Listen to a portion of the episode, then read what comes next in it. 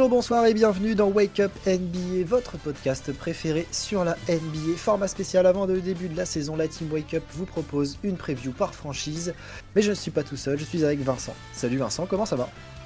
Salut Gus, salut tout le monde, et bah écoute, ça va nickel, la saison NBA arrive euh, là vraiment bientôt, bientôt, bientôt, donc c'est cool. On va se régaler, on va se régaler. Et oui, aujourd'hui, on va parler euh, des Sixers, mais avant ça, nous vous invitons à nous suivre sur les réseaux sociaux Instagram et Twitter, at WakeUpNBA. On attend vos avis, vos commentaires, vos partages, enfin, vous connaissez la chanson. On s'occupe tout de suite du coup des Sixers et on va parler tout de suite de leur saison dernière.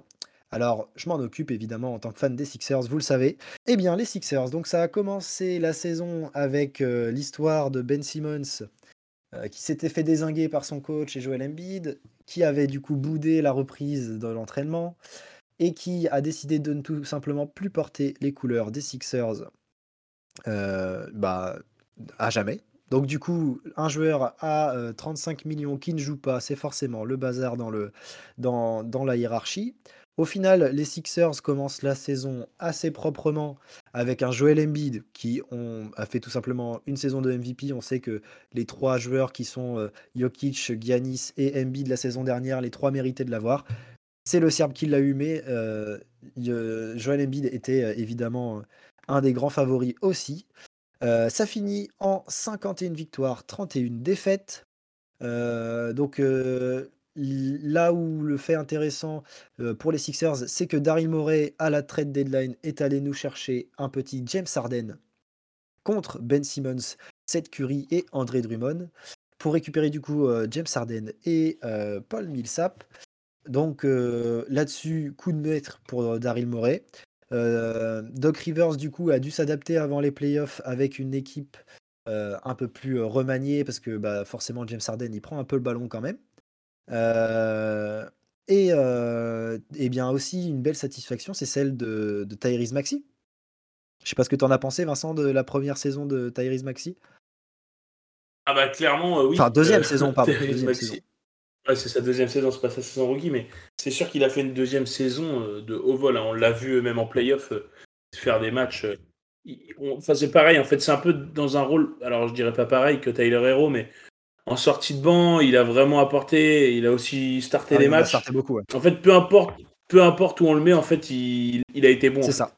Donc, euh, donc euh, c'est sûr que c'est un vrai ajout. On s'attendait pas forcément à ce qu'il soit aussi bon aussitôt. Ah bah oui.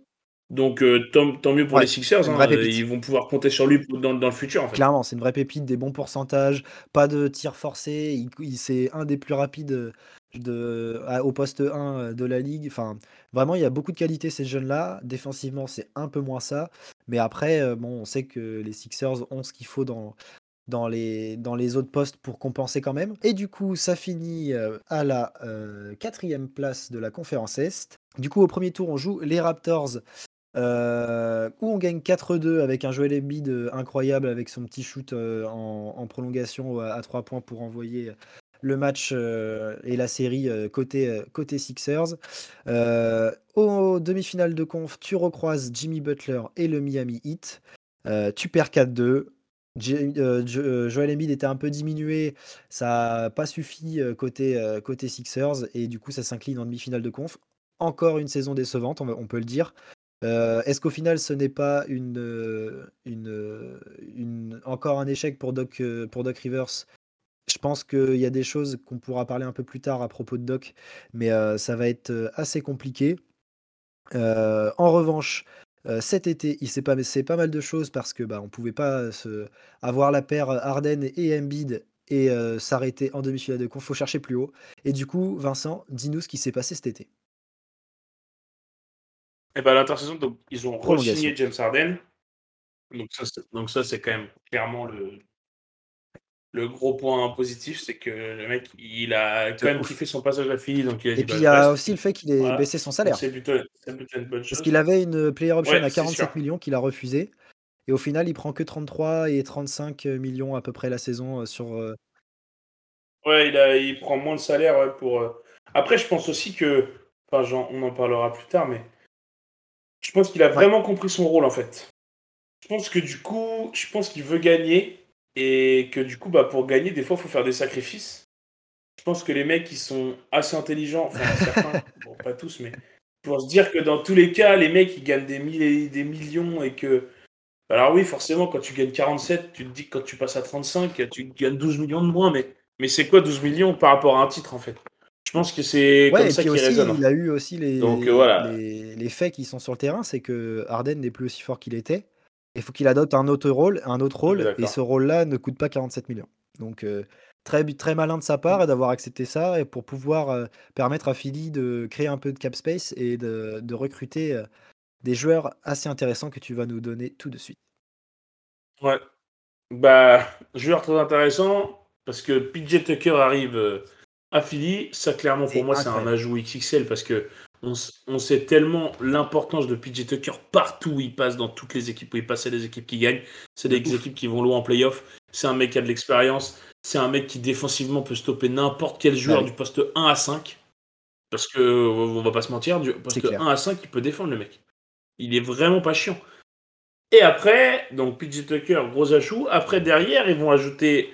Ils ont été chercher ouais. Montrell Zarel, qui est quand même qui a, fait des, qui a donné des, des, des bonnes minutes à mm. Charlotte l'année dernière, euh, qui a été bien euh, sur l'énergie, tout ça. On sait ce qu'il apporte, mon Trésarel. C'est un mec qui c'est un energizer, c'est un mec qui rentre, qui sort du banc, qui peut te mettre 14 points en sortie de banc.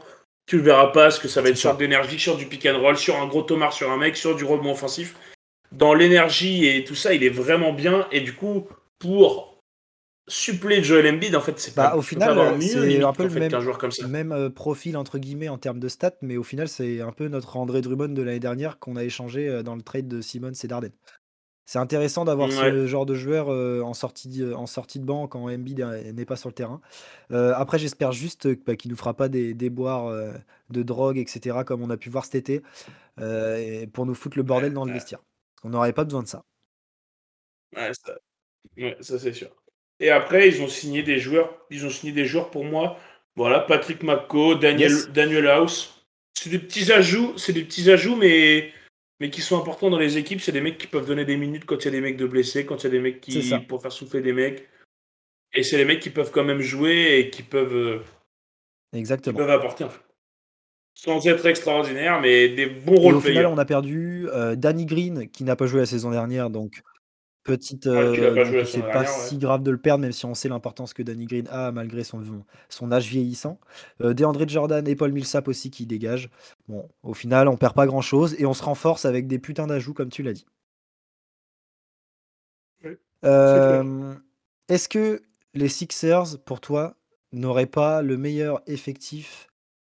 Alors, on en a parlé avec Rémi en off. Pour lui, c'est de l'histoire de la franchise. On va se calmer. Mais, euh, mais déjà du process. Genre, est-ce que euh, Sixers 2018 c'était plus fort ou c'était déjà moins fort? Non, je pense que là c'est la meilleure équipe qu'ils ont, enfin qu'ils ont eu depuis le début du mmh process. Clairement, ils ont vraiment entouré. Bah, en fait, déjà juste le fait d'entourer Embiid avec James Harden, en fait, c'est incroyable. Parce que James Harden, je pense que vraiment, ce que je disais tout à l'heure, il a vraiment compris son rôle. C'est-à-dire qu'il est moins fort qu'avant il peut plus faire des séries de matchs à 50. Ça, c'est plus, c'est plus possible. James Harden, il fait, il fait plus ça, même si c'est un incroyable joueur que. Mais en fait, il, là, je pense qu'il a compris son rôle, qui va être plus dans la passe. ça. Et après, par contre, c'est quand même un joueur qui va qui peut tourner à 20 points, 9 passes tous les jours, tous les jours. Et donc du coup, bah, en fait, c'est ce qu'on va attendre. Ça, c'est ce qu'on va attendre de lui, c'est de, de faire jouer ses coéquipiers, d'être, euh, de, bonifier ses coéquipiers, et que lui, bah voilà, il score ses points sans pour autant en mettre 50 parce que quand on connaissait James Harden de Houston qui était injouable sur euh, qui était injouable sur pick and roll, qui drivait tout le monde, qui qui, qui tirait 25 lancers par match, euh, voilà. Déjà ça, le fait que les règles aient changé par rapport à ça, déjà ça, ça change tout. Il tire beaucoup moins de lancers, donc forcément il va moins scorer. Mais je pense qu'il a compris son rôle. Voilà, le patron c'est Joel Embiid et il faut que tu te mettes au service de Joel Embiid si tu veux gagner des matchs. Et, puis il y a aussi le fait que du coup, tu as l'émergence de Tyrese Maxey qui est de plus en plus fort. Euh, donc apparemment cet été, il aurait encore bossé comme un fou parce qu'en termes d'éthique de travail, le gars, c'est un monstre. Euh, donc ça se trouve, en fait, la, deuxième meilleure moyenne de points par match, ce serait même pas peut-être Arden, ça se trouve, ce serait Tyrese Maxey. Ça peut être aussi avec quelque chose.